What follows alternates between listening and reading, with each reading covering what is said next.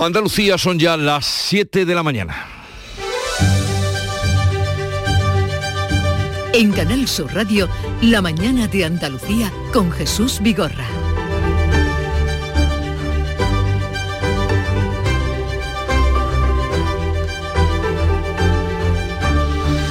Buenos días queridos oyentes, comenzamos el mes de marzo después del 28 de febrero.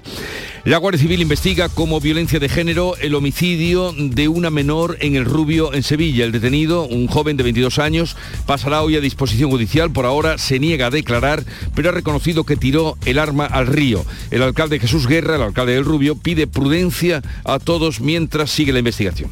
Estas familias están viviendo momentos muy duros y dolorosos, por lo que pido el máximo respeto para ellas y prudencia a todos mis vecinos y en especial a todos los medios de comunicación.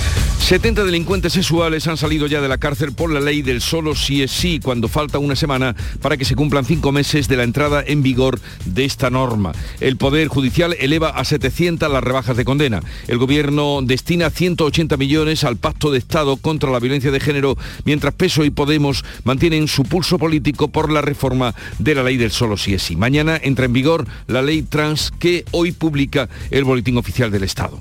28 de febrero, Día de Andalucía, el presidente de la Junta aprovechó el discurso para reivindicar una Andalucía líder sin injerencias. Juanma Moreno defiende un andalucismo renovado en la entrega de distinciones por el Día de Andalucía. Ante la ministra de Hacienda, María Jesús Montero, el presidente andaluz ha defendido la autonomía fiscal de la comunidad tras recurrir al Constitucional el impuesto a las grandes fortunas. La Andalucía actual no acepta tutela ni acepta injerencia.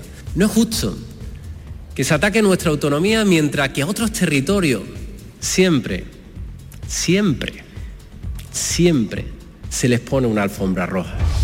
Muy esperado hoy el pleno extraordinario que ha convocado la alcaldesa de Maracena para aclarar o abordar el secuestro de la concejala Vanessa Romero del PSOE, compañera de la alcaldesa, que relaciona el caso con su propósito de destapar una trama de corrupción municipal. La alcaldesa, también socialista, Berta Linares, lo niega y justifica lo ocurrido por el, el estado mental de su expareja. Y la inflación y el Euribor lastran el poder adquisitivo de las familias, los precios se dispararon un 1% en febrero según el IPC adelantado, el peor registro mensual de los últimos 45 años y eleva dos décimas la inflación interanual que vuelve a superar el 6%. El Euribor cierra el mes de febrero también por encima del 3,7%. Y hoy se abre el plazo de escolarización en Andalucía. El proceso afecta a todos los ciclos de la enseñanza obligatoria y bachillerato. La Junta ha dispuesto de 2.000 plazas en infantil, 91 en total, a pesar de la caída de la natalidad. También hoy se abre, se abre el plazo para las subvenciones de la PAC. En cuanto al tiempo, Córdoba, Huelva y Sevilla mantienen avisos amarillos activos por frío. Las temperaturas se van a mantener hoy parecidas a las del martes, con tiempo seco y soleado por la mañana y algo nuboso por la tarde. Los vientos serán variables flojos. Pero vamos a conocer con más detalle cómo amanece en cada una de las provincias de Andalucía. Cádiz, salud, votaron. 6 grados tenemos esta mañana, llegaremos a los 14 y el cielo despejado. ¿Cómo viene el día por campo de Gibraltar, Ana Torregrosa? Aquí a esta hora 11 grados, esperamos una máxima de 16, cielos con pocas nubes. En Jerez, Pablo Cosano. Tenemos 3 grados ahora mismo, máxima de 15 y cielo despejado. 3 grados en Jerez y en Huelva, Sonia Vela. 3 grados también en la capital, llegaremos hoy a los 17, cielos prácticamente limpios. En Córdoba, Mar Vallecillo. 0 grados y cielos despejados, la máxima prevista es de 15. Me estás hablando de 0 grados en Córdoba capital. 0 grados. Ni frío ni calor, compañero. Un poco de rasca. Un poco de rasca, sí. En Sevilla, Pilar González. Tenemos el cielo despejado, pues esperamos una máxima de 16 grados en la capital, ahora tenemos 4. 4 en Sevilla. Málaga, Eduardo Ramos. En Málaga tenemos 5 grados de temperatura a esta hora, se esperan 19 a mediodía, cielos con muy pocas nubes. Alfonso Miranda, Jaén, buenos días. Buenos días, podríamos estar ante el día más frío del año, 9 bajo cero a esta hora de la mañana en La Maltea, 8 en Pontones y 16 bajo cero en la Dolina de Cañada Hermosa, en la capital. No llegamos ni al grado. Pero a ver, ¿dónde está la cañida, la cañada de Molina la Hermosa? La Cañada Hermosa está muy cerquita de Pontones, en el monte que hay justo a la izquierda. Bueno, pues ahí han puesto un observatorio meteorológico y 16,2 bajo cero a esta hora. Vamos, me está entrando frío hasta a mí. me Voy a pedir una manta con esto que me dice, Nada, Alfonso. Rebequita de hilo calá, si acaso. en Granada, en Carra Maldonado. Pues muchísimo mejor, tenemos un grado bajo cero, llegaremos a 14 y el cielo despejado. Y en Almería, María Jesús Reacción. 7 grados a esta hora, pocas nubes en el cielo, 16 será la máxima para hoy.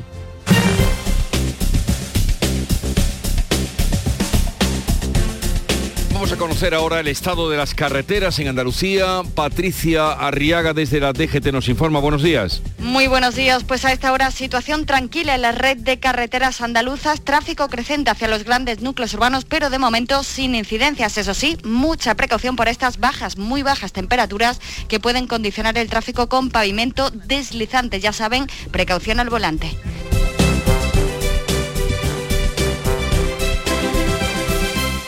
Son las 7, 6 minutos de la mañana.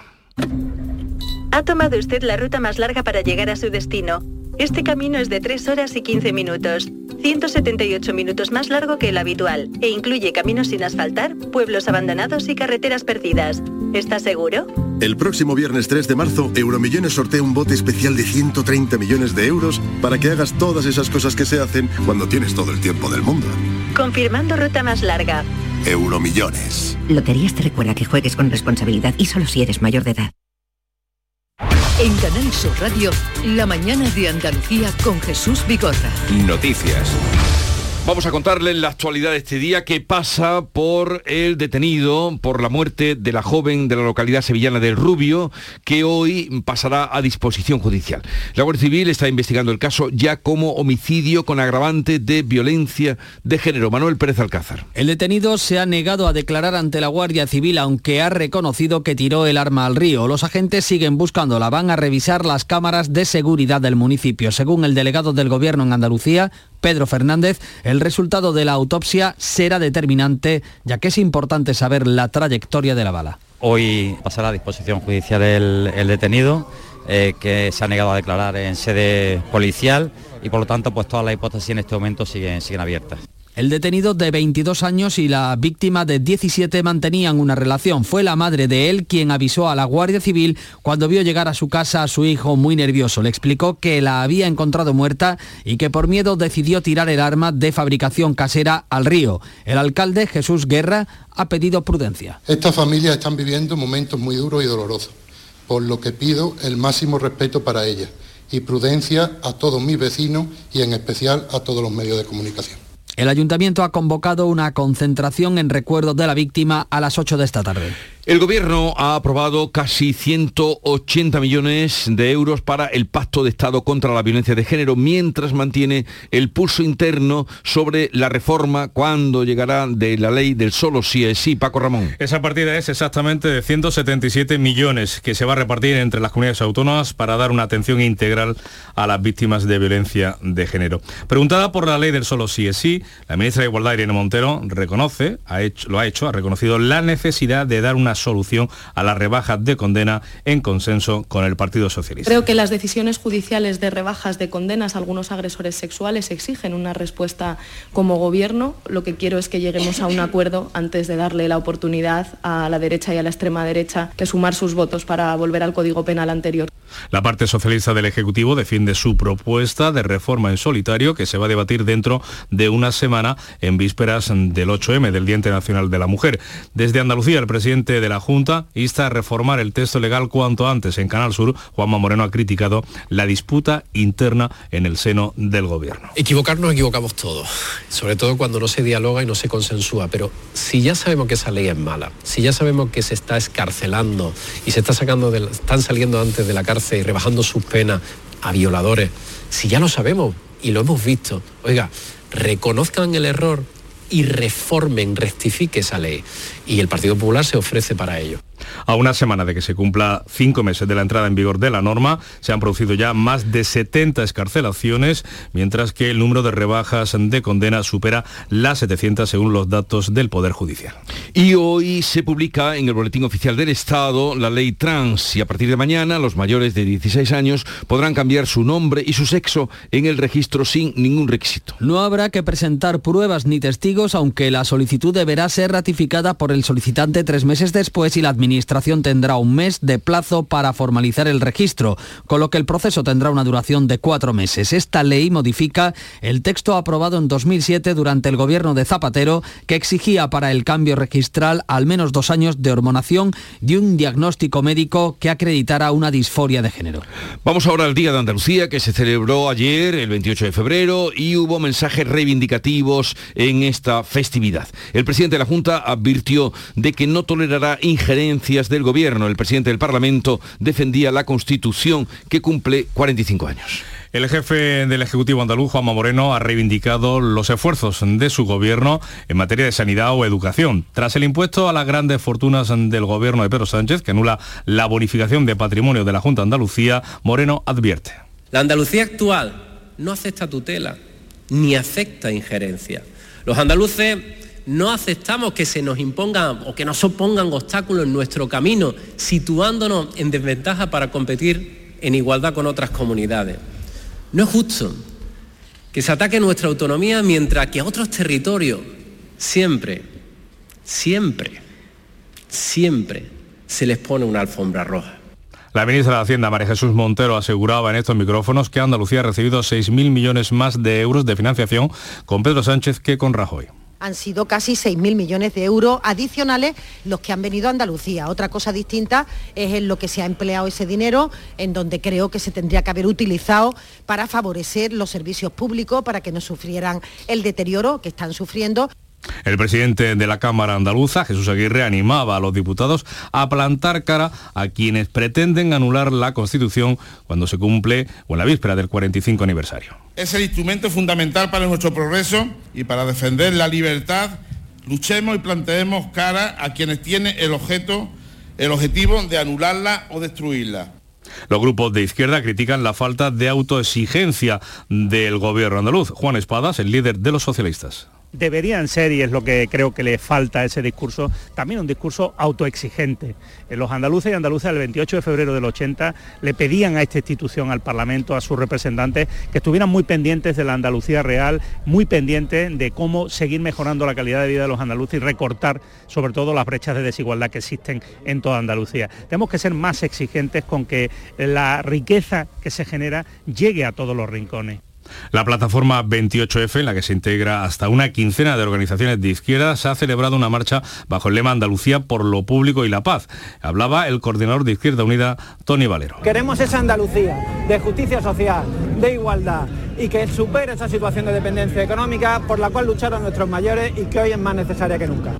Vox no ha participado, como es tradicional en esta formación política, en los actos del Día de Andalucía. Al margen de las declaraciones políticas, el protagonismo de este 28 de febrero lo han tenido los galardonados. En un discurso emotivo, el nuevo hijo predilecto David Bisbal ha agradecido en nombre de todos los premiados y reconocidos. El Teatro de la Maestranza en pie ha celebrado el título de la hija predilecta para Lola Flores que recogía a su hija Rosario. El otro hijo predilecto David Bisbal ha hablado en nombre de todos los galardonados y ha recordado emocionado a su padre y sus inicios. Y el Recorrí toda Andalucía con mi orquesta Expresiones.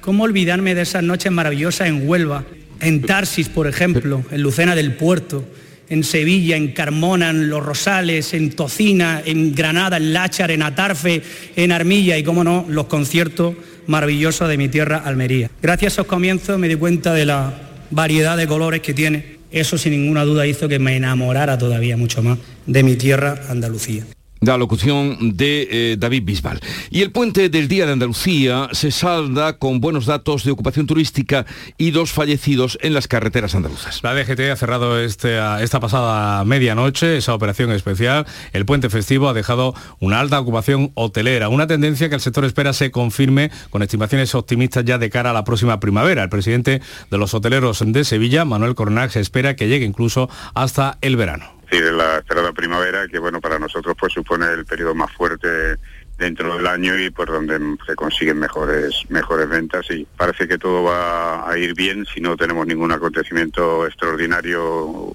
sobre todo índole internacional que, pueda variar los flujos de turismo.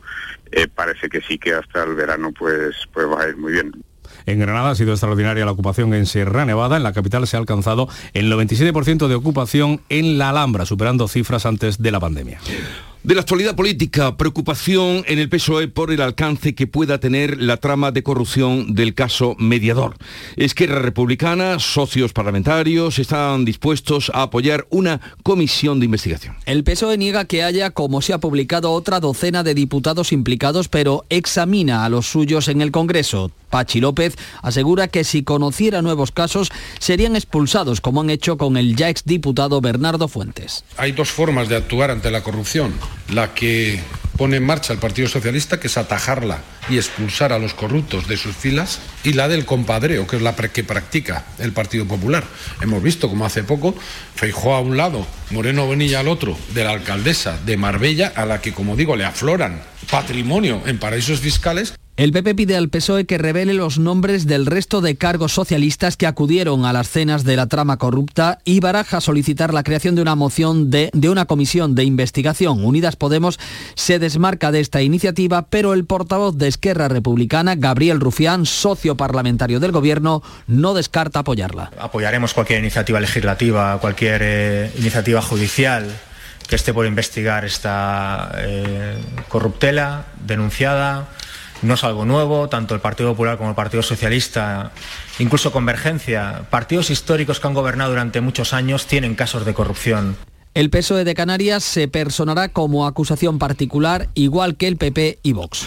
Y vamos ahora a contarles cómo el Ayuntamiento de Maracena, en Granada, ha convocado para hoy un pleno extraordinario para abordar el secuestro de la concejala Vanessa Romero por el novio de la actual alcaldesa, el novio que sigue todavía en prisión. Los grupos de la oposición han solicitado este pleno extraordinario para que la alcaldesa se explique. La víctima achaca el secuestro a una trama de corrupción que estaba a punto de destapar. La primera edil, la alcaldesa, la también socialista Berta Linares, lo niega y justifica la acción por la salud mental de su ya expareja. El presunto autor del secuestro permanece en prisión por un delito de detención ilegal. Hoy todo está pendiente de lo que puede decir la concejala secuestrada.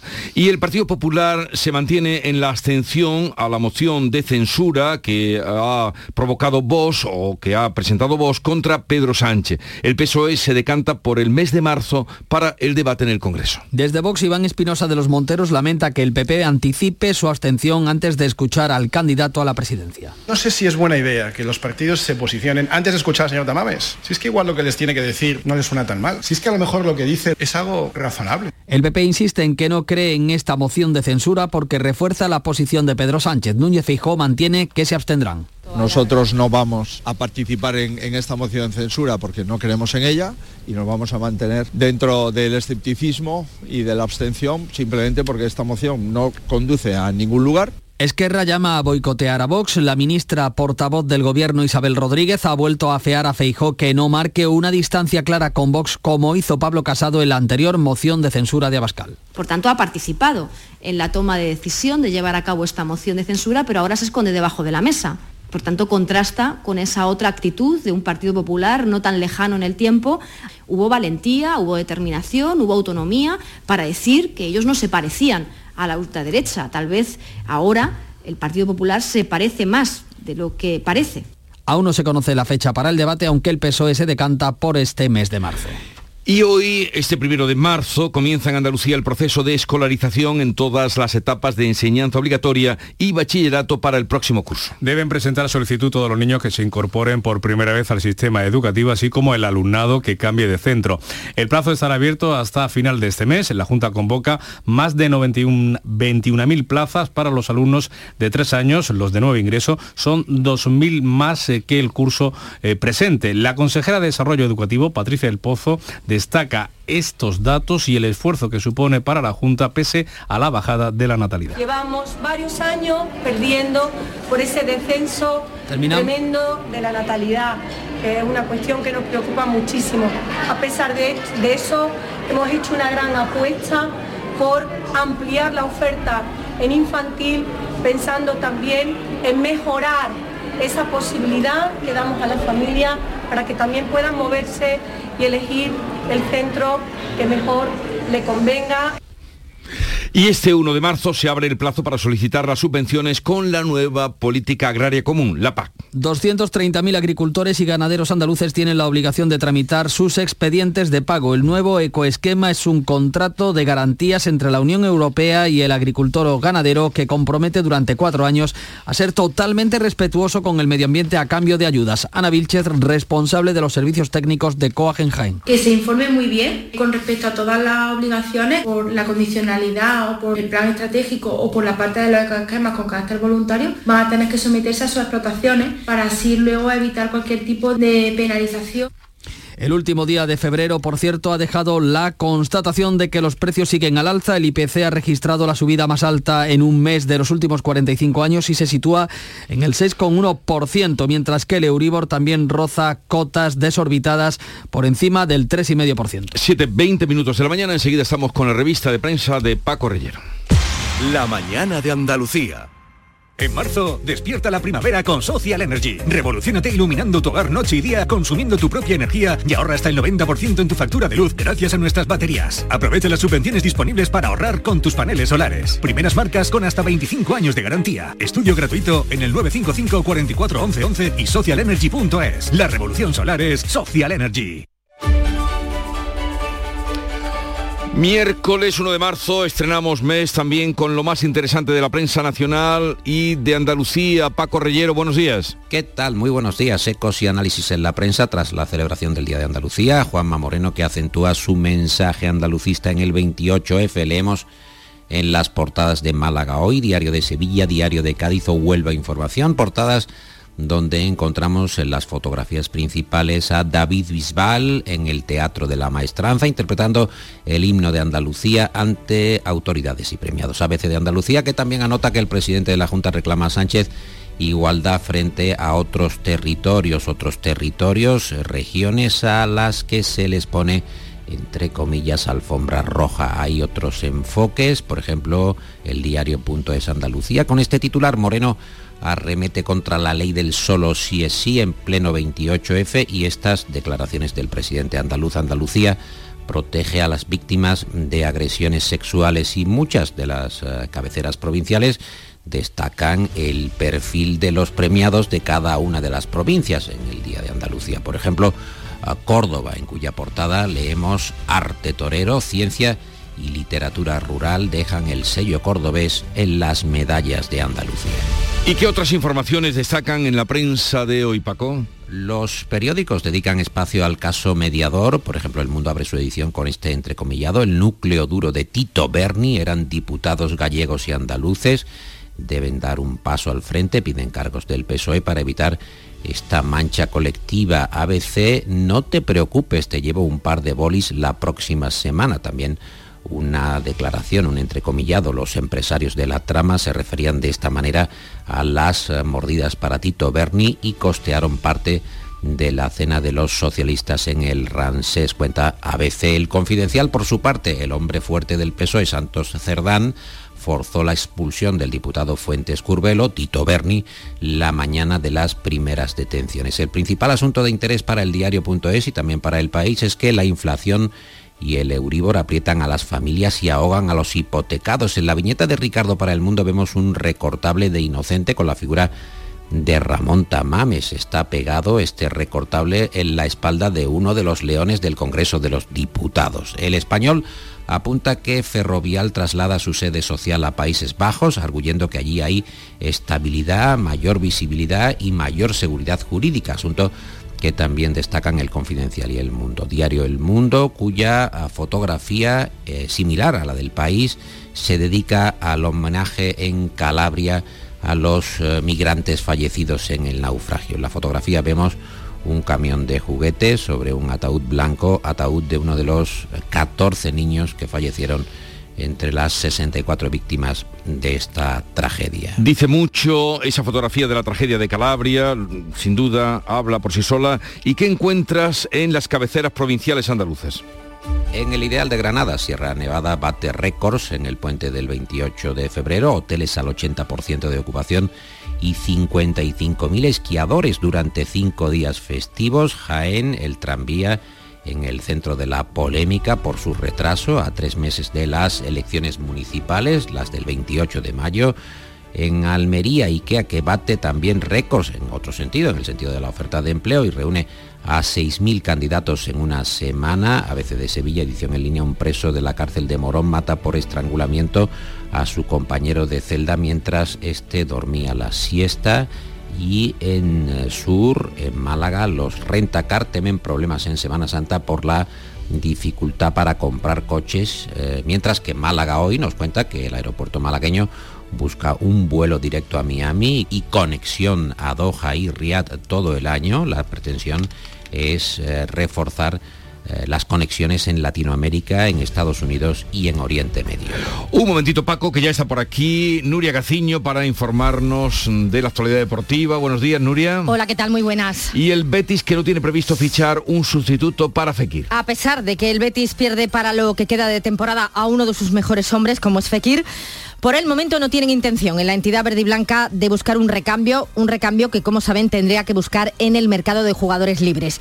Está previsto que Fekir sea operado en Francia a finales de esta semana y está previsto que esta semana, podría ser hoy mismo, conozcamos la sanción que le imponga el comité de competición al jugador del Sevilla, Fernando, por su expulsión ante Osasuna el pasado domingo y posterior reacción en la que profirió insultos al árbitro Santana Pulido.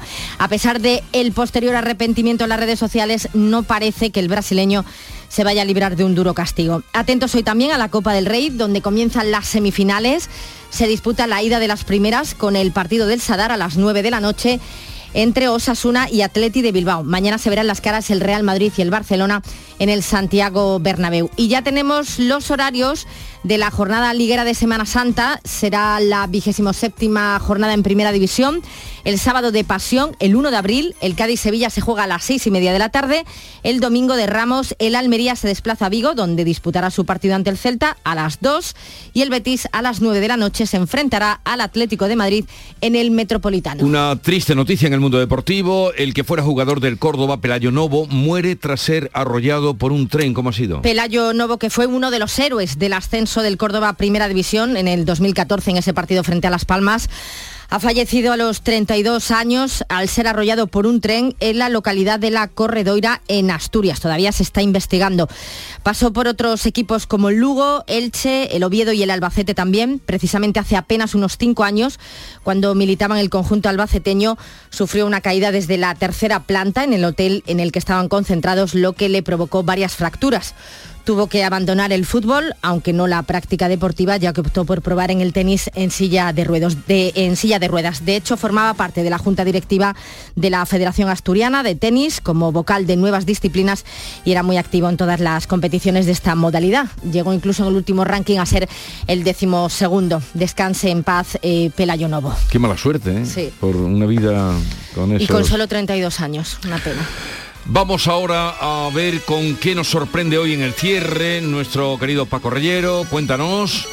La encontramos en el diario de Almería porque el instrumento de observación planetaria Cármenes de Calar Alto ha descubierto 59 astros próximos al sistema solar. Están buscando desde Almería nuevos exoplanetas potencialmente habitables y la posibilidad de que haya agua en algún punto del espacio. Son algunas de las 20.000 observaciones eh, realizadas de este telescopio del Observatorio Astronómico Calar Alto en Gergal, en la provincia almeriense, y así desde Almería se va a la búsqueda del futuro en el universo.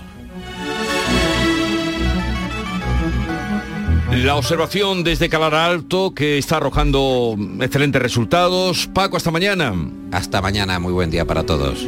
Oye, ¿y no me vas a decir nada de Lesia Putelles? ¿Qué quieres que te diga? Que está ¿Algo? batiendo récord, sigue siendo historia, la única española, jugadora española de fútbol, que consigue el tercer balón de oro. Y a pesar de que no juega, porque mucha gente ha criticado ese hecho, sigue teniendo mejores números que las, que las otras candidatas, o sea que imagínate. ¿Pero por qué no juega ahora? Bueno, juega porque sigue lesionada, se está recuperando de esa lesión tan grave que tuvo del Sí. ligamento de cruzado, que le impidió jugar con España la Eurocopa de Inglaterra, el europeo, pero bueno, ya le queda poco, ya está en el tramo final. Y lo más curioso, Jesús, que Bildal, seleccionador español, la votó.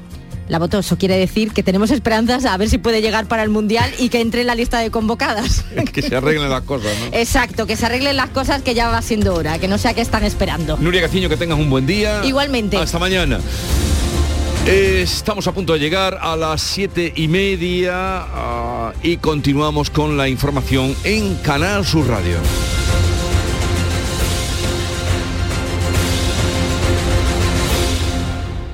Canal Sur, la radio de Andalucía.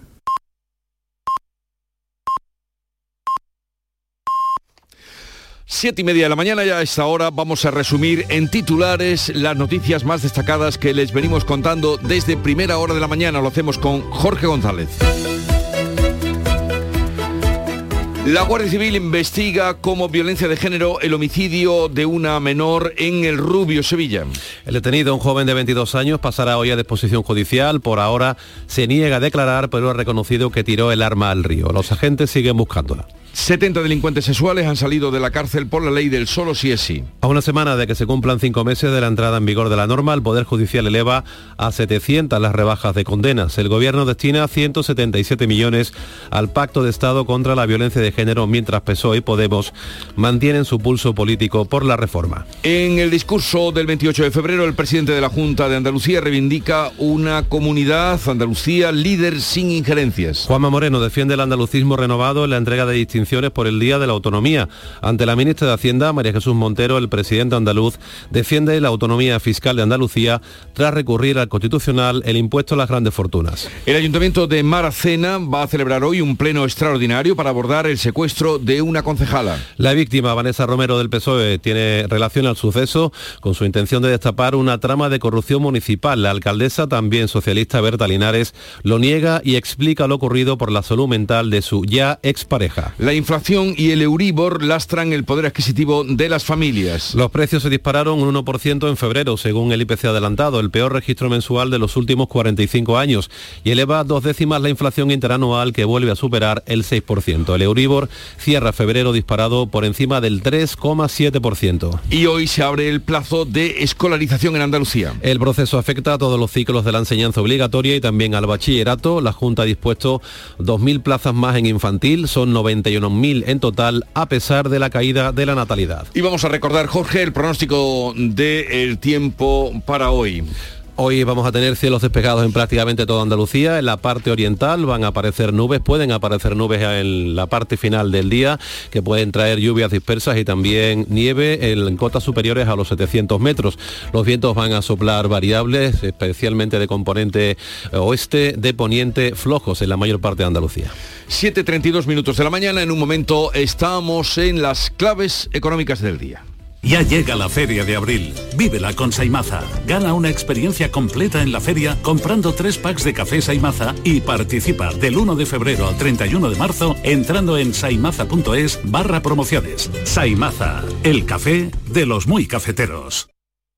Oye, ¿qué pipas estás comiendo? ¡Qué buena pinta! ¿De verdad me lo preguntas? ¿No las reconoces? Pipas hay muchas en el mercado. Sí, pero pipas reyes son las auténticas, las de siempre, con sal y sin sal. Incluso las del león son de frutos secos reyes. Que sí, que sí, me ha quedado claro. Frutos secos reyes, tus pipas de siempre. Las claves económicas con Paco Bocero. Paco, buenos días. Buenos días Jesús, ¿qué tal? Eh, bien, estrenando mes de marzo y con el peso, el peso del mal dato de inflación de ayer que ahora tú nos contarás desde la perspectiva de análisis. Cuéntanos. Pues sí, eh, así es Jesús. El dato adelantado de inflación de ayer nos ha dado una mala entrada en marzo porque la presión alcista de los precios prosigue y además nos pone la tesitura de que los tipos de interés lleguen a ser más altos y además con un carácter temporal más prolongado en el tiempo. Y es que esa subida de la subyacente hasta el 7,7%, independientemente del repunte del índice general, que de nuevo está por encima del 6, sorprendió por su magnitud, que, y lo hizo al igual que la de Francia, que también registró ayer una subida en su caso al 6,2 y también de dos décimas, como fue Mm. nuestro caso en el último mes. Y al igual también que nosotros. Los responsables de, las subidas en, en, ambos lados, en ambos países, fueron los precios energéticos y los de los alimentos. Recuerdas que citaste ayer los precios de la electricidad en nuestro caso. Con ello, la inflación armonizada, que tenemos que recordar, que es la que se emplea en la Unión Europea para comparar la evolución de la inflación entre sus diferentes miembros, y que se basa en una cesta de productos que es común para los 27, por eso es importante echar también un vistazo a la armonizada, queda en el 6,1 en nuestro caso y en el 7,2 en el de Francia, que además son también cifras de récord histórico desde los 80 en el país galo. Y hoy le toca el turno a Alemania, dato que va a ser fundamental para el de la eurozona que se va a conocer el jueves, por lo que vamos a tener una semana, o estamos teniendo una semana muy centrada en los precios y no precisamente por calendario, que suele ser el normal en los cambios de mes, final y primero de mes, sino por esa subida peor de la esperada aquí y Francia, y como te digo, por las expectativas de la alemana de hoy. Vamos a ver qué surge o qué dice el dato de Alemania. Pues seguiremos estando pendientes de la inflación porque además, como decías, esto nos pone en la tesitura de unos tipos de interés más altos. Así es. Así es, así mm. es, así es. Discúlpame. Y es que con estos datos se reforzaron ayer las expectativas de tipo de interés del BCE al, 4%. Expectativas que se reforzaron, como te estoy comentando, en los mercados de derivados. Los derivados son productos financieros que se utilizan como cobertura para protegerse de riesgo y también para especular y son instrumentos que marcan tendencia a medio y largo plazo. Y esas tendencias marcaron ayer que los tipos oficiales del BCE podrían estar cercanos al 4% para finales de este año y febrero de año próximo. Por supuesto, esto puede cambiar en las próximas semanas y meses pero vuelven a asomar esas tensiones y por ello habrá que estar de nuevo muy pendientes de los mensajes que salen de la reunión del Banco Central Europeo el día 16. De momento ayer uno de sus consejeros reincidió en la idea de que aquí el problema no es que tengamos una inflación muy alta, sino que la tengamos permanentemente alta. Bueno, veremos, hoy tenemos cita con Daniel Lacalle, economista, eh, que nos atenderá a partir de las 9. Le propondré algunas de estas cosas que tú nos estás planteando aquí.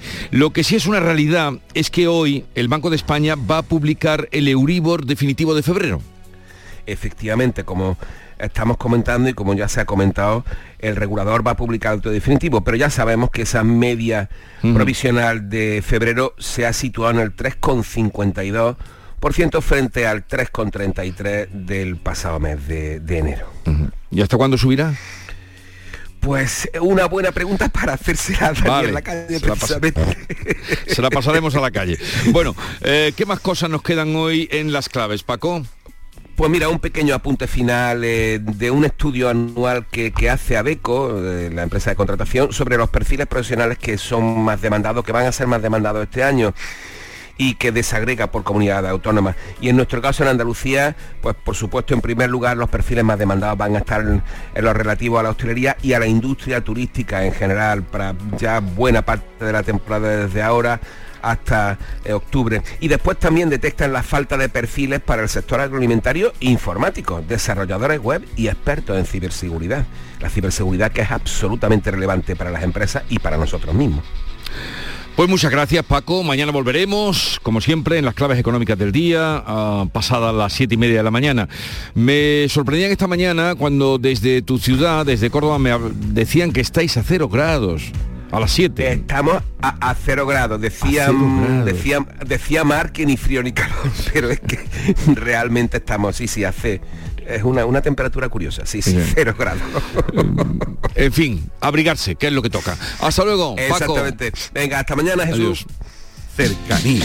Las historias que pasan en nuestra tierra. Andalucía en profundidad. Actualidad. El cafelito de siempre. Así es la tarde de Canal Sur Radio con Mariló Maldonado. Tres horas para disfrutar de una radio emocionante. Andalucía, son las 3 de la tarde. La tarde de Canal Sur Radio con Mariló Maldonado. De lunes a viernes desde las 3 de la tarde. Más Andalucía. Más Canal Sur Radio.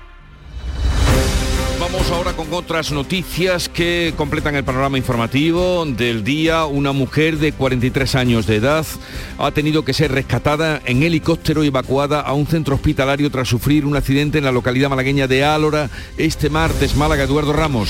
El siniestro se ha producido en una zona de escalada del Chorro conocida como Rocabella sobre las 5 y media de la tarde del pasado martes de ayer. La mujer se precipitaba desde una altura de 6 metros de una pared y caía a plomo sobre las rocas. En las labores de rescate y evacuación han cooperado agentes de la Guardia Civil y del Centro de Emergencia Sanitaria 061. La accidentada ha sido evacuada al Hospital Regional de Málaga. Hoy está previsto que pasen a disposición judicial los dos detenidos por apuñalar mortalmente a plena luz del día a un vecino de Sevilla, dejándolo tirado en la calle barrio de San Jerónimo. Sevilla, Pilar González. Ninguno de los dos detenidos tiene antecedentes. El primero de ellos fue arrestado a las pocas horas del crimen que se cometía a mediodía del domingo en la calle. La investigación policial apunta a un encuentro casual entre fallecido y presunto autor del apuñalamiento, quienes mantenían rencillas por antiguos conflictos vecinales. Se enzarzaron en una reyerta y así terminó. Pero los testigos dijeron desde el principio que habían visto a dos personas huir de la escena del crimen, así que al día siguiente la policía pudo localizar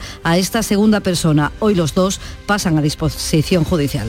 Según un informe de comisiones obreras, Huelva es la segunda provincia andaluza en la que más ha aumentado la siniestrabilidad laboral grave. Sonia Vela en Huelva se produjeron 105 accidentes en el trabajo graves o muy graves, una cifra que el responsable provincial de salud laboral en comisiones obreras, Diego Román, considera alarmante. Se exigen más inspectores y también una mayor implicación de las empresas. Todo lo que exigimos es que haya una, una mayor dotación de esos inspectores que puedan vigilar que se están aplicando todas las normas de seguridad en todas las, las empresas, que sea, se organice mejor la empresa para que no haya eh, esos fallos que provocan después accidentes. En total el año pasado se dieron de baja en Huelva cerca de 7.600 trabajadores, casi un 5% más que en 2021. En Jaén se reúne la comisión de seguimiento del tranvía que analizará jurídicamente la viabilidad de la propuesta del ayuntamiento. Alfonso Miranda. El delegado provincial de Fomento, Miguel Contreras, va a pedir al ayuntamiento que para evitar más retrasos mientras se estudie jurídicamente esta petición continúe la licitación que ya ha sido remitida al diario oficial de la Unión Europea pero pedimos que no se paralice esta licitación de los contratos y que por lo tanto cuanto antes podamos iniciar las obras para la puesta a punto del sistema tranviario de la ciudad de Jaén. Y por su parte la teniente alcalde del Ayuntamiento de la capital, África Colombo, ha mostrado su total sorpresa porque la Junta ya ha emitido un comunicado en el que pretende atribuir al Ayuntamiento el retraso propio de la Junta. Y desde luego poner el foco en el Ayuntamiento de Jaén, que no es más que un damnificado más de esta situación y que lleva un año y medio esperando a que la Junta mueva ficha, es realmente increíble. Todo esto a tres meses de las elecciones municipales. O sea que seguimos sin fecha para cuando correrá el tranvía de Jaén. Han dicho que para el lunes. No se sabe de qué semana, pero que caerá el lunes. lunes caerá en lunes. Siempre los lunes son muy dados a eso, ah, Alfonso. Siempre son muy dados. Mm. El tranvía de Jaén, eh, del que estamos tan pendientes desde hace tiempo. Bueno, hoy llega a Navantia Cádiz un nuevo crucero para su reparación. Salud, Botaro. El Mariner of the Seas estará varado 21 días en el muelle del astillero gaditano para someterse a una puesta a punto completa. A finales de mes entrará otro gran barco, el Symphony of the Seas. Navantia Cádiz afronta una carga de trabajo el primer semestre de 2023, algo superior a la del año pasado. La dirección del astillero ya confirmó en su día que las previsiones de reparación se mueven en torno a los 60 buques en los tres astilleros de la bahía, más el de la base de Rota, que se ocupa también, como saben, del mantenimiento del escudo antimisiles de la OTAN y cientos de escolares reciben hoy en el Teatro Auditorio de Elegido sus carnets de ciberexpertos de manos de la Policía Nacional que les ha dado una formación para que utilicen con seguridad Internet. María Jesús Recio. El objetivo es realizar actividades dirigidas al uso seguro de Internet, sobre todo en redes sociales. Alumnos de 14 centros han aprobado con nota, por eso reciben a partir de las 9 y media sus diplomas. Han aprendido que nunca deben hacer nada que no quieran que les hagan a ellos, buscar un equilibrio entre popularidad y seguridad, pensar antes de publicar cualquier contenido, evitar dar datos personales y avisar a un adulto ante imágenes comprometidas o la mínima señal de problemas. Actividades que luego trasladan a su casa para la ciberseguridad de toda la familia. Este mediodía será muy especial para el cantante jerezano David de María, ya que a esa hora su ciudad le entregará el premio Día de Andalucía Galardón que concede el Ayuntamiento de Jerez, Pablo Cosano. Pues las celebraciones del 28 de febrero continúan hoy en Jerez con la concesión de este premio Día de Andalucía al artista jerezano David de María. La entrega será en el Cabildo Viejo en un acto institucional. David Jiménez Pinteño, más conocido por su nombre artístico, debutó musicalmente con el grupo Kelian 71, después inició una carrera en solitario que cumple precisamente este año sus 25 años sobre los escenarios. Está celebrando y lo seguirá haciendo durante toda esta jornada. Está David de María muy contento. Nuestro compañero eh, David Gallardo, precisamente además, que es amigo suyo, va a intervenir en el acto de entrega a las 12 en el Cabildo Antiguo de Jerez. Felicidades a David de María. Oye, eh, Pablo, dime, ¿conoces a Gómez de Jerez? Perfectísimamente. El otro día lo tuvimos por aquí. Se presenta un libro biográfico que hace Fran Pereira, el presidente de la Cátedra de Flamencología, y es un auténtico personaje me han dicho, bueno, el otro día conocí a, José de los Camarones y quedé otro más, otro sabio de la vida y otro sabio de la de la literatura, de la universidad de la calle, ¿no? Correctísimo. pues estoy encantado y ya aprovecho para anunciarlo que a partir de las 11 ¿Lo tenéis hoy? Sí, sí, estará con ah, nosotros. Perfecto, pues no te va a defraudar, ya te digo, es un tipo con un fondo de armario tremendo. pues lo aprovecharemos. De Chipén sin Ojana se llama el libro que hoy presentará a partir de las 11 y cuarto esta mañana en Canal Sur Radio, porque ya saben que la mañana de Andalucía se extiende hasta las 12. Ahora es el tiempo de la información local. Atentos. En la mañana de Andalucía de Canal Sur Radio. Las noticias de Sevilla. Con Pilar González. Hola, buenos días. Hoy está previsto que pasa a disposición judicial el detenido por la muerte de la joven de 17 años del Rubio y en la capital también pasan ante el juez los dos detenidos por apuñalar mortalmente a un vecino del barrio de San Jerónimo. Enseguida los detalles, antes el tráfico. Un camión ocupa el carril derecho de la A4 a la altura de la Luisiana, sentido Sevilla. Ha tenido un accidente, el conductor está bien, pero ahora hay que retirar el vehículo y la carga de congelados que lleva. Además, hay retenciones en la entrada a Sevilla por la autovía de Huelva de 5 kilómetros, uno por la de Utrera, uno también en el nudo de la Gota de Leche y en el Centenario, en ambos sentidos. En el interior de la ciudad, el tráfico es intenso en las principales vías de acceso. Y en cuanto al tiempo, hoy tenemos el cielo despejado, viento del norte flojo y las temperaturas siguen bajando, sobre todo las mínimas y principalmente en la Sierra Norte. Hoy está previsto alcanzar 16 grados en Sevilla, 15 en Écija y en Lebrija, 14 en Morón. A esta hora 3 grados en la capital.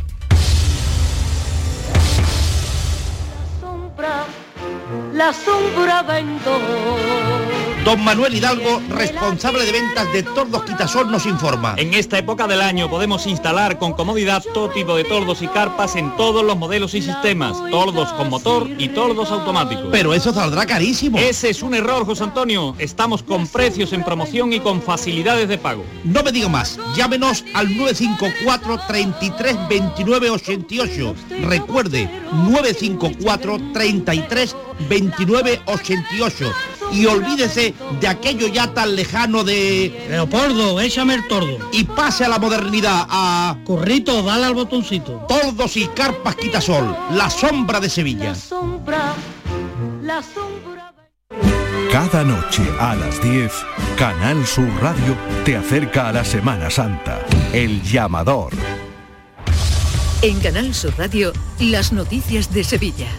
El detenido por la muerte de Elia, la joven del Rubio, va a pasar hoy a disposición judicial. De momento, por consejo de su abogado, se ha negado a declarar ante la Guardia Civil que lo mantiene detenido en el cuartel de Osuna desde el primer momento. El resultado de la autopsia será fundamental para saber qué ocurrió, para determinar la trayectoria exacta del disparo que ella tiene en la cabeza. De ahí que sigan todas las hipótesis abiertas, según el delegado del Gobierno en Andalucía, Pedro Fernández. Hoy pasará a disposición judicial el, detenido, eh, que se ha negado a declarar en sede policial y por lo tanto pues todas las hipótesis en este momento siguen, siguen abiertas. Fue la madre del detenido quien alertó a la Guardia Civil al ver a su hijo llegar a casa muy nervioso. Él mantiene que se encontró a la chica muerta y que por miedo arrojó el arma de fabricación casera al río. El Ayuntamiento del Rubio, dice su alcalde Jesús Guerra, ha puesto a disposición de la Guardia Civil las grabaciones de las cámaras que hay en el pueblo y ha convocado para esta tarde una concentración en solidaridad con la familia. Estas familias están viviendo momentos muy duros y dolorosos por lo que pido el máximo respeto para ella y prudencia a todos mis vecinos y en especial a todos los medios de comunicación. Hay secreto de sumario. La Guardia Civil investiga el caso como homicidio con agravante de violencia de género. Y también hoy los dos detenidos por apuñalar mortalmente en plena luz del día un vecino de San Jerónimo, en el distrito norte de la capital, van a pasar a disposición judicial. En la cárcel de Sevilla 2, en Morón, un preso, dice el diario de Sevilla hoy, ha estrangulado a su compañero de celda con el cordón de un zapato. Y en la carretera, dos ocupantes de una motocicleta de 44 y 11 años están heridos de gravedad tras colisionar en la capital con un coche de VTC cuyo conductor de 50 años se saltó un semáforo en rojo en la avenida Manuel Sirot, esquina con Cardenal Hyundai. Esto ocurría la pasada tarde. Son ahora las 7 de la mañana y 49 minutos. Encuentros Carrusel Taurino. Canal Sur te invita a conocer este próximo jueves 2 de marzo grandes personalidades de la tauromaquia. ¿Por qué reaparece un torero? Descúbrelo a través de la charla con el diestro Manuel Jesús El Cid, que vuelve a los ruedos en este 2023. Encuentros Carrusel Taurino. Con Juan Ramón Romero. Desde las 8 de la tarde en el Teatro Fundación Cajasol. Entrada libre hasta completar aforo. Encuentros Carrusel Taurino. Con el patrocinio de la Fundación Cajasol. Las noticias de Sevilla. Canal Sur Radio. Comienza hoy hasta final de mes el plazo de escolarización de, y de solicitudes de matriculación en los 743 colegios públicos y concertados que hay en Sevilla. La Consejería de Educación oferta 328.000 plazas de educación infantil, primaria, educación especial, ESO y bachillerato. Además, cerca de 20.000 son de nuevo ingreso y eso a pesar de que, como señala la consejera de Educación Patricia del Pozo, cada vez hay menos alumnos por la baja natalidad. Llevamos varios años perdiendo por ese descenso tremendo de la natalidad, que es una cuestión que nos preocupa muchísimo. A pesar de, eso, hemos hecho una gran apuesta por ampliar la oferta en infantil. En lo económico hoy concluye el proceso de mejora de ofertas con relación al proceso concursal de Abengoa al que concurren cinco empresas. La decisión final sobre la adjudicación de las filiales de Abengoa se conocerá en la primera mitad de este mes de marzo, un mes que comienza con las esperanzas del sector turístico mirando ya a una primavera buena. Empieza la temporada alta de Sevilla y es la primera primavera sin restricciones de ningún tipo por la pandemia. El presidente de los hoteleros de Sevilla, Manuel Espera que sea así hasta el verano. Sí, de la esperada primavera, que bueno, para nosotros pues supone el periodo más fuerte dentro del año y por donde se consiguen mejores mejores ventas y parece que todo va a ir bien si no tenemos ningún acontecimiento extraordinario sobre todo índole internacional que, que pueda variar los flujos de turismo, eh, parece que sí que hasta el verano pues, pues va a ir muy bien. Y también hoy comienzan las labores de limpieza de la vegetación del talud que hay en la margen del Guadalquivir, a la altura de la antigua fábrica de tabaco Altadis, en Los Remedios, un edificio que comenzará a demolerse en el mes de mayo. Se empieza hoy con la limpieza de la vegetación y al final habrá unas nuevas zonas verdes con un cuidado diseño cuya responsable asume el paisajista Gustavo Marina. Es un proyecto ilusionante, un proyecto ilusionante capaz de transformar un área que estaba congelada y llevarla a un espacio de modernidad, de conexión y de equipamientos.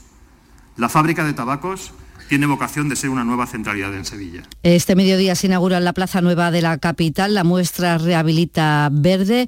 Eh, hay una gran maqueta de una vivienda demotizada, estará durante tres días. Y Sevilla ha celebrado el Día de Andalucía con el alcalde Antonio Muñoz, que ha dicho que hay que mantener vivo el carácter reivindicativo del 28 de febrero de 1980. Ha aprovechado para reclamar la ley de capitalidad para la ciudad. Ya que hablamos del Estatuto de Autonomía, pues recordar que en uno de sus artículos se establece que la capital de Andalucía es Sevilla y por tanto lo lógico, como tienen otras comunidades autónomas, es tener un marco jurídico, un marco financiero de acuerdo con la importancia económica, con los problemas peculiares que tiene el área metropolitana de Sevilla. Lo decía en este día en el que la Junta ha reconocido a seis personalidades, instituciones y empresas sevillanas con la medalla de Andalucía, el pintor Juan Valdés, la empresa Advi, el Grupo Más, la directora de cine Pilar Tábora, el Grupo Siempre Así y el rector también de la Universidad Pablo de Olavide. 7.53. Imagina un sofá con asientos deslizantes de viscolástica y un tacto suave como el terciopelo. ¿Parece cómodo? Pues verás cuando sepas que tienes 30 meses para pagarlo sin intereses. Llega a Mercamueble el plan renove en tapicería y descanso más cómodo. Hasta 30 meses sin intereses para pagar tus compras con el transporte y el montaje gratuito. Solo en Mercamueble. Deportes, Antonio Camaño, buenos días. Hola, ¿qué tal? Buenos días. El Betis arrancó la semana que termina con un partidazo en el Estadio Benito Villamarín ante el Real Madrid Ancelotti el próximo domingo a las 9 de la noche. Con una sesión con muchas ausencias, porque Fekir sigue siendo el nombre propio en el Betis, con esa lesión que le va a impedir disputar un solo minuto durante toda la temporada. Sin embargo, el francés no fue el único que se perdió este entrenamiento, porque ni Canales, ni Edgar, ni Ruiz Silva estuvieron en ese entrenamiento y siguen siendo duda para el partido ante el Real Madrid. Y ojo también porque Ayoce no entrenó en la primera sesión de la semana. Y el Sevilla visitará el estadio del Cádiz, el nuevo Mirandilla, el sábado 1 de abril a las 6 y media de la tarde. Así lo anunció la Liga en el día de ayer, jornada de sábado de pasión previa al Domingo de Ramos. Y en Cultura, el Teatro Alameda coge esta tarde el estreno de Orgullo Vieja, protagonizada por ocho mujeres mayores que reivindican la vejez femenina. Carlos López. Tienen entre 70 y 97 años y se suben al escenario para cumplir el sueño de ser monologuistas. Queremos ser las dueñas de nuestro tiempo, que no tenemos ganas de cuidar a nadie. Pues a mí me tira mucho el teatro, siempre me ha vuelto loca. Todo se está rodando a las órdenes de Shema Rodríguez, que lo transformará en un documental titulado Toda la vida por delante. Es utilizar el teatro como herramienta para en realidad contar sus vidas. El proyecto también incluye un decálogo confeccionado por las propias mujeres con nueve puntos. El décimo está abierto a propuestas públicas a través de Instagram. Terminamos con siempre así. Protagonizaban ayer en el Teatro de la Maestranza este momento especial al recibir la medalla de Andalucía.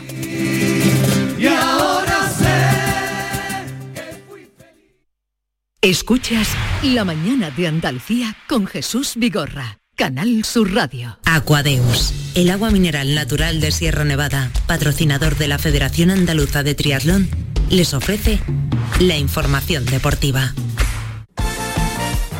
A las 8 menos 5 de la mañana, pendientes de la Copa del Rey también, de qué va a hacer el Betis para suplir a Fekir. Nuria Gaciño, muy buenos días. Muy buenos días. A pesar de esa grave lesión de Fekir que, bueno, provoca que el Betis pierda a uno de sus mejores hombres para lo que queda de temporada, pues pese a ello, en el Club Verde Blanco no tienen previsto por el momento buscar un recambio. Ya saben que al ser una, una lesión de larga duración, el Betis tiene permiso para fichar, aunque tendría que hacerlo en el mercado de jugadores libres. De hecho, en las últimas horas eh, ha surgido el nombre de Isco, que tras su paso por el Sevilla ahora está sin equipo, pero que sepamos de momento no entra en los planes del Betis traer ningún recambio para Fekir, que tiene previsto ser operado en Francia a finales de esta semana. Se ha lesionado de la otra rodilla y el periodo de recuperación se estima entre seis y nueve meses. Por lo tanto, a Fekir no lo veremos en acción hasta la temporada que viene y al que no vamos a ver este próximo fin de semana ante el Real Madrid es a Sergio Canales, que sigue recuperándose de sus problemas físicos, pero no llega para el partido del domingo ante el Madrid. Bueno, creo que, no, llegaré. Al final eh, es una lesión pero no me va a dar tiempo a, a estar y, y, bueno, espero al final de esta semana poder estar con el equipo. El que volverá a abrir la jornada en Primera División este próximo viernes es el Cádiz, que visita la Real Sociedad. Los cadistas confían en mantener la racha para alejarse de los puestos de descenso y el que confía en poder seguir ayudando al equipo con sus goles es Sergi Guardiola, uno de los refuerzos del mercado de invierno, protagonista anoche en el pelotazo.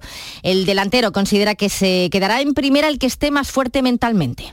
No, no era esperable, pero bueno, al final te metes en dinámica, mala dinámica negativa y al final eh, cuesta mucho salir de, de, ese tipo de situaciones. Entonces, pues bueno, quien mejor esté preparado mentalmente, eh, yo creo que, que, va a ser lo más importante, ¿no? Quien, quien mejor esté preparado mentalmente va a ser el que, el que se va a salvar. Uh -huh. Eso es lo que, lo que yo creo. Entonces, bueno, nosotros sí que es verdad que, que mentalmente estamos muy, muy fuertes y, y, y tenemos claro que, que vamos a lograr el objetivo.